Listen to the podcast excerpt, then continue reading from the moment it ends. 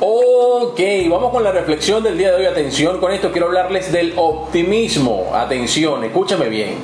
El optimismo es la fe que conduce al logro. Nada puede hacerse sin esperanza y confianza.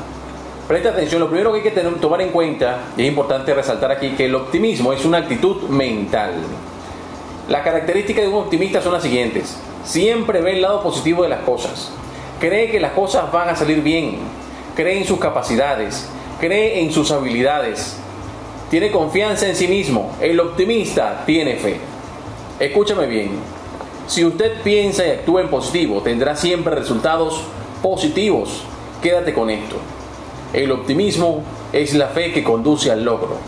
Y nada puede hacerse sin esperanza y confianza. Seguimos con buena música, lo hacemos esta vez